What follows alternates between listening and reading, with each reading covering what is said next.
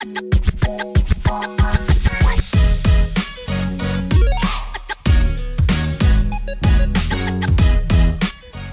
to the Sport Global Podcast. スポーツグローバルは海外スポーツ界で働く日本人によるスポーツを通して世界に挑戦したい日本人を支援するプラットフォームです。Find out more at sportglobal.jp はい。ということで、聞くスポーツグローバルシーズン3。えーっと、今回は、イムこと井村良介くんを迎えての、えーこれ最終回、第3回目になります。えー今までは、イムという人間のストーリーですね。どうやってスポーツに出会い、関わり、そして小中高生活し、大学に至る。そして、まあ、特にサッカーですね。サッカーにのめり込みながら、えーかける海外というものにどのようにつながっていったかを赤裸々に深掘りしてきました。で、この最終回ではですね、えー実際に、えーラフバラ大学というところを行き先として、進路の先として決めた後の話を少ししたいと思うんですけども、えーまあ、留学準備の一つ、まあ、留学準備詳しくに関しては、えーイム日記、イム、イム物語を見ていただきたいんですけども、その中の一つ少しピックアップしてイムに今回話してもらいたいなと思うのが、えー僕の中で結構まあ独特、もしかしたら世の中的には流行りの一つなんかもしれないけど、僕の周りでは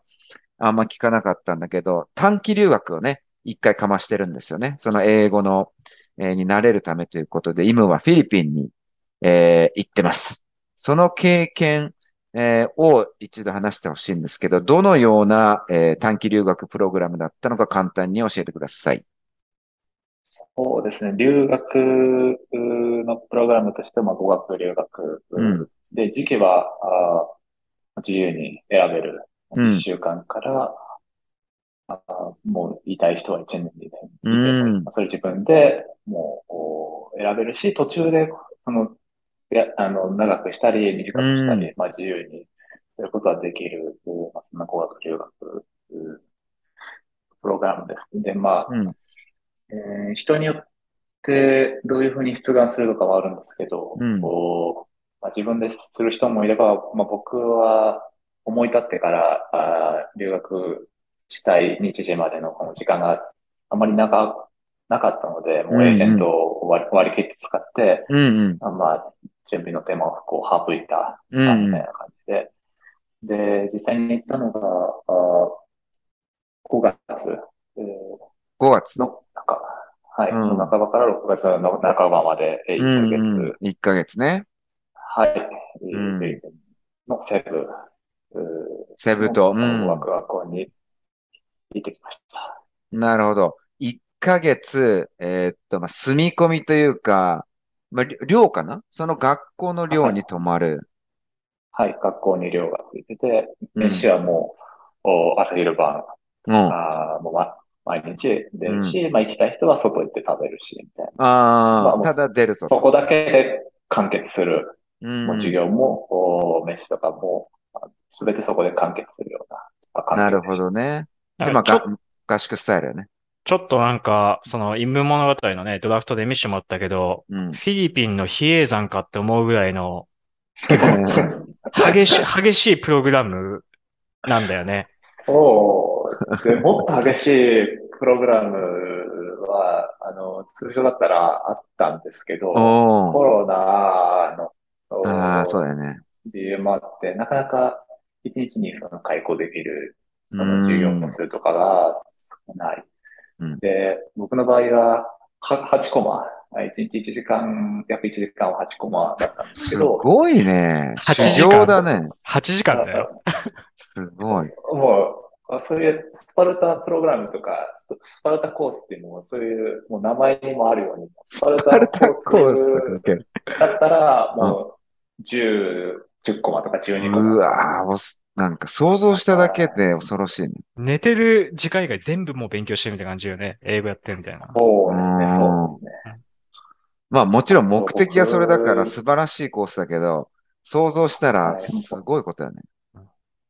なんかなかなか食べ物とかもう慣れるの大変だったし、あネット環境も、人によっては、あの、ネット向こうで、例えば SIM 買ってうん。投げてる人いたんですけど、うん。なんか僕、めんどくさくていいやって、1ヶ月だし、なんとかなるだろうって思ったんですけど、まあ、この寮の Wi-Fi がないに等しかったんで、なかあなか、まあ、もう、逆に言えば、まあ、その英語が 毎日の、確かにねやる、やることに専念することはできたのかなと思いますけど、なかなか結構し、うんうんえー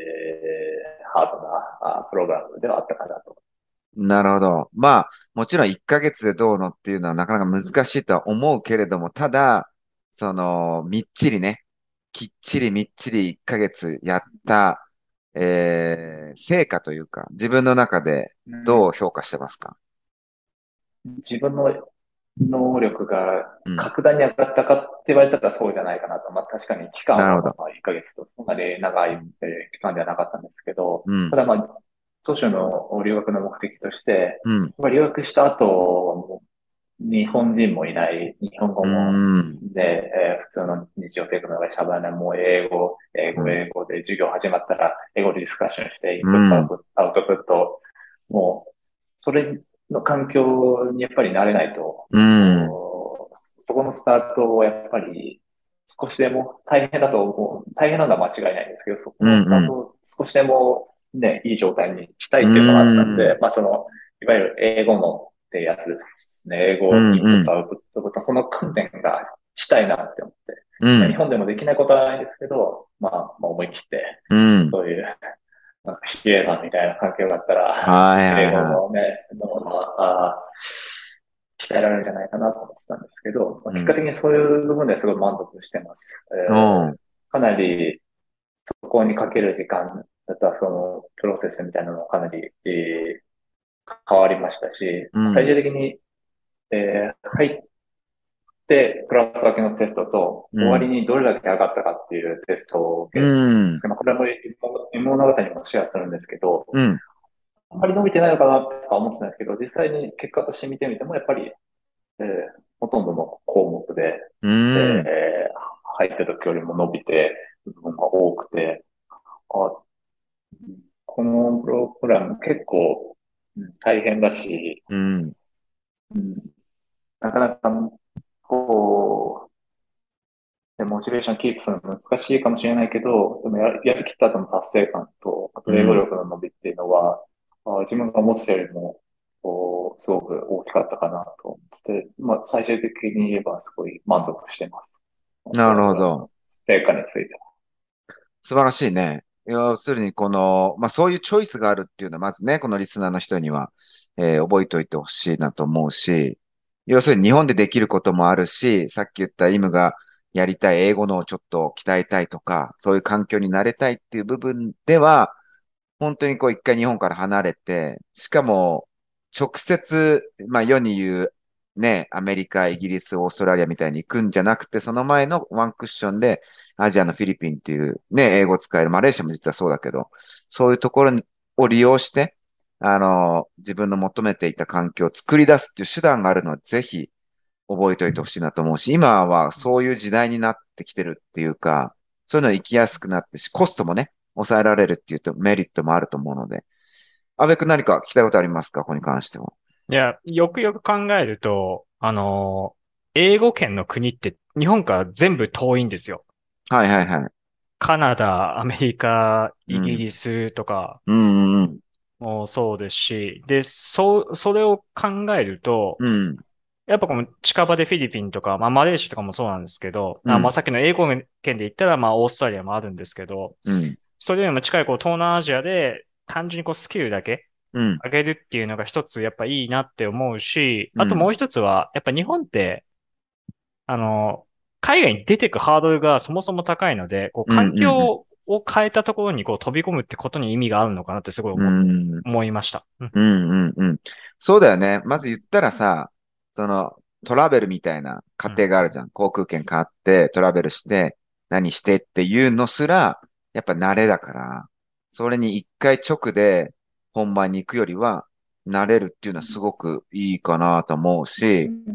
うん。しかもそれが手軽に、もうちょっとさ、ネイティブじゃないから、その人々も、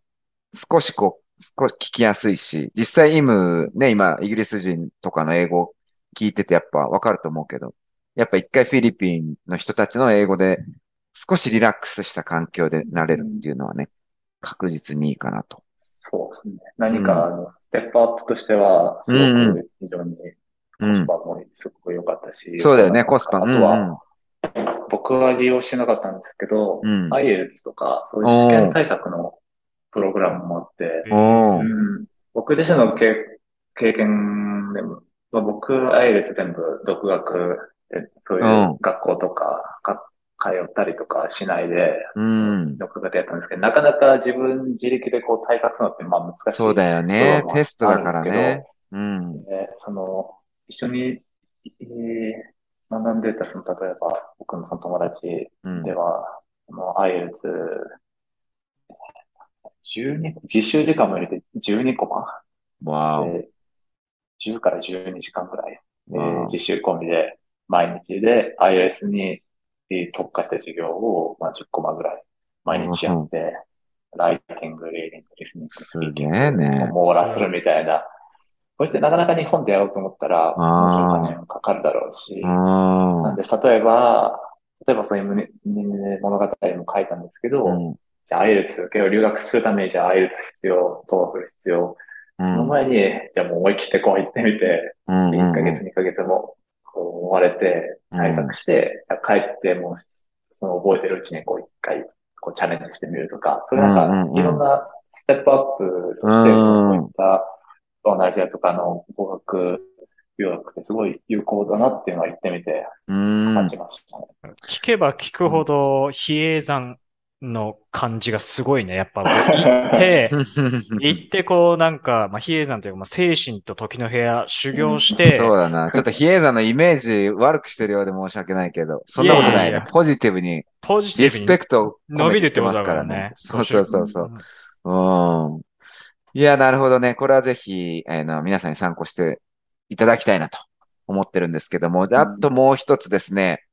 えーっと、まあ、実際に今は、今、イムはロンドンにいるんだけども、その前をね、言った2、3ヶ月、4ヶ月ぐらいの最終準備のところで結構、まあ今苦労、苦労というか最後大変でしたね、みたいなのも言ってたので、まあその、何が大変だったかっていう部分も含めて、最終準備について、ちょっとシェアしてください。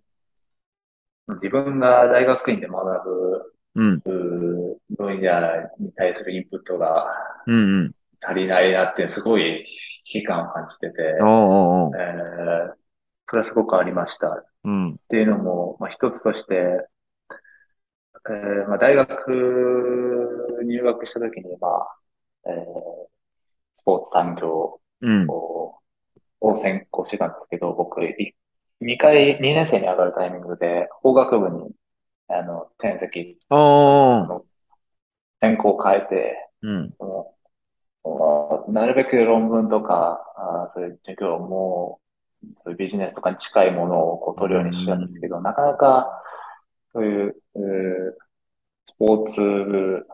分野っていうか、スポーツの学問のそういうインプットがなかなか大学の中でもできなかったし、自分でもどうやってしたらいいのっていうのが、イメージがつかなかったので、うん、うん、結構悩みました。で、まあ相談、スポーツグローバルのとかで相談させてもらって、うん、うん、うん言われたのは、あんまり大学、例えばスポーツ健康学部とかで学ぶようなこととか、そういうものっていうのは、あんまり実際その大学院とかの授業とかで使える場面ってあんまり少ない。はい、はい、はい。えーむしろ日本のそういうスポーツの事情とか、どれだけ知ってるかっていう部分があー大事になるうん、ってうん、いうことを聞いたので、まあ、それは自分にとってすごく、うーまあ、あークリアになった部分うん。で、そこからは、あーいろいろな雑誌とか本とか、あとはスポーツグローバルの中だったら、うん。ヒロさんのセカンドキャリアのところはいはい来たよ。読んだりもして、うん。まあ、いろいろ、お日本のスポーツの事情とかを、どれだけ知れるかっていうところにフォーカスして、あとはポッドキャストとか、うん、うん、YouTube とかでも、例えば J リーグとかを取り上げているもうん、のを積極的に聞いたりして、うんそういう意味で、まあ、スポーツ分野の学びのインプットに関してはそういうふうに、いい準備、いい留学までしてきました。なるほど。あね。あと、英語に関しても、うんうん。うんまあ、試験対策とかだとやっぱり4技能をこうバランスよくやらなきゃいけないと思うんですけど、僕も留学前はもうほとんど、うん、これは正解かどうかわかんないですけど、リスニングとスピーキング、例えばスピーキングだったらもうひ表現の幅とか、うんうん。ああを増やすってことにもフォーカスを当てて、うんうんまあ、多分、大学のね、授業は、大学の授業始まったら、ライティングもしっかりやらなきゃいけないし、はいはいはい読まなきゃいけないで、またバランスよく戻さなきゃいけないんですけど、うん。まあ、そこら辺はまあ、その状況を見て、まあ、4技の中でどこをフォーカスしていったらいいのかっていうのをこう、まあ、流れに乗りながら、こう自分なりにこう、アレンジして書いてった、書いて準備してったっていう感じです。そんな感じですかね、準備としては。なるほど、なるほど。まあ、まさに追い込みよね。最後の部分の、まあ自らのブラッシュアップという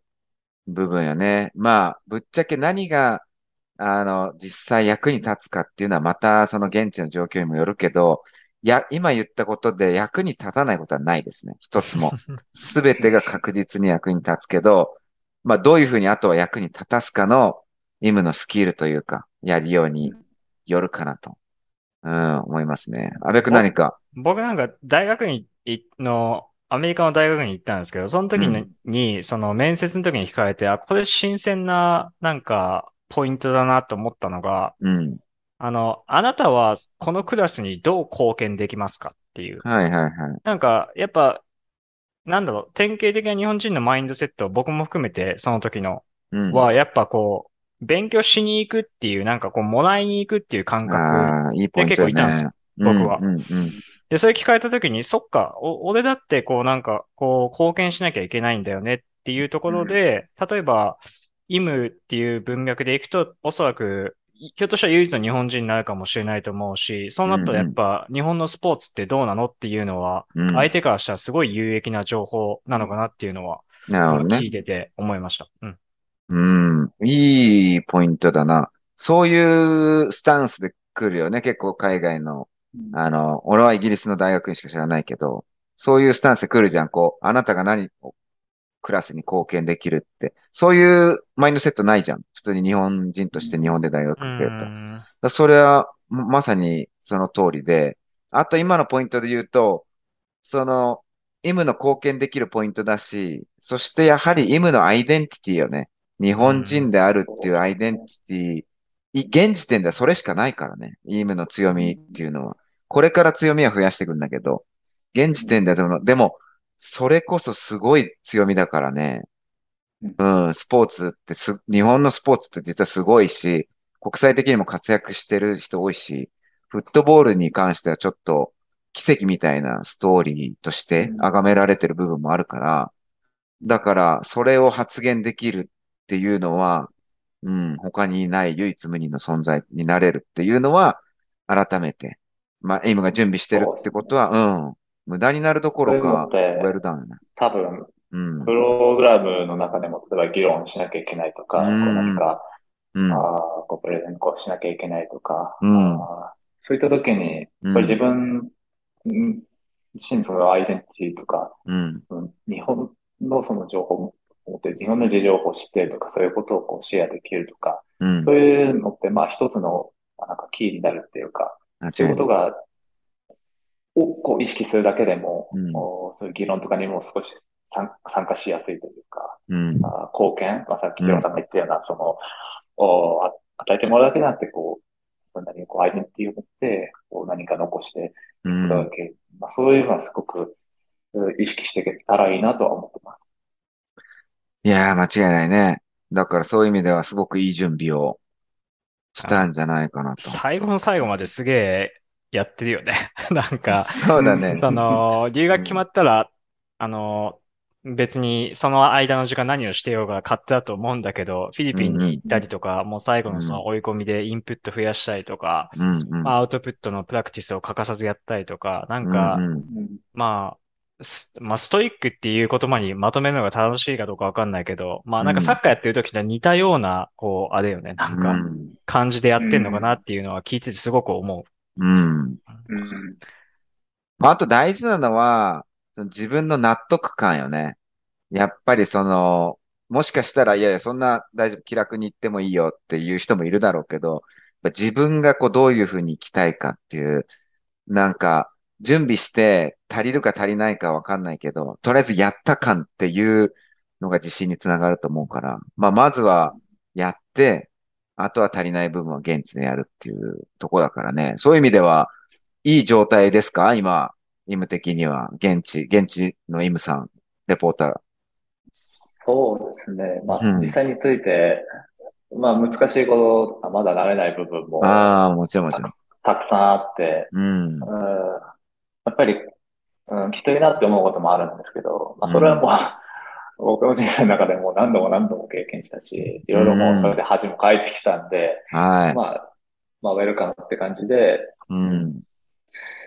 まあ、ワクワクして、すごくしてますね。まあ、そういう、これから訪れるであろう楽しいこととか、うん。ワクワクすることであろうことだとか、まあ、もちろん大変なことだろうか、そういうものを全部含めて、今すごい、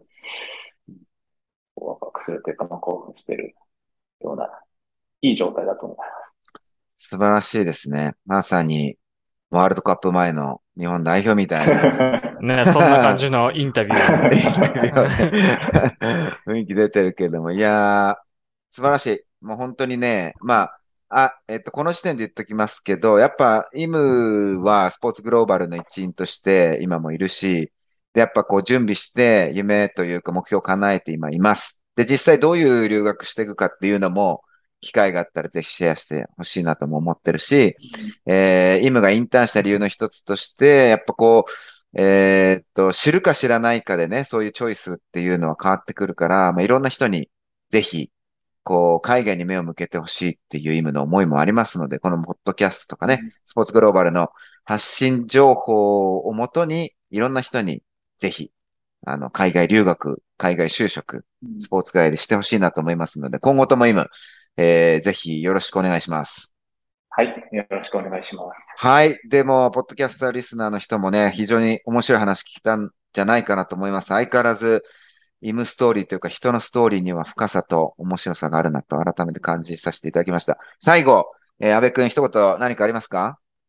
もう本当にお腹いっぱいなぐらい素晴らしい。てか、はいまた単純になんかこう、こっちのモチベーションも上げてもらえるような話が聞けて、うんあの、良かったなっていうところなんですけど、あの、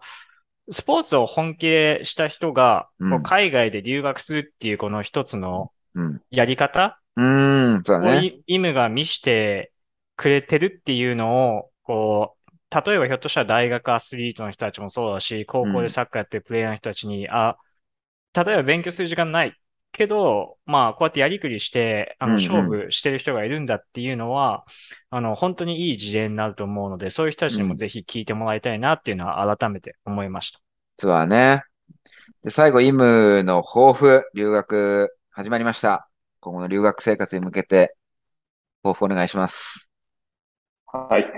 そうですね。えーまあ今回、えーまあ、今物語っていう企画として、うんえーまあ、ポッドキャストと、これから、うん。あーまあ、同じタイミングかわかんないですけど、まあ、今記事も上げるんですけど、うん、僕自身まだ何かを達成したあーとは全く自分の中で思ってなくて、うん。まだまだあー自分の目指すゴールにはほど遠いっていうのも分かってるし、まあ、この留学っていうのももちろん成し遂げたことであるけど、それがあゴールではないと思ってるので、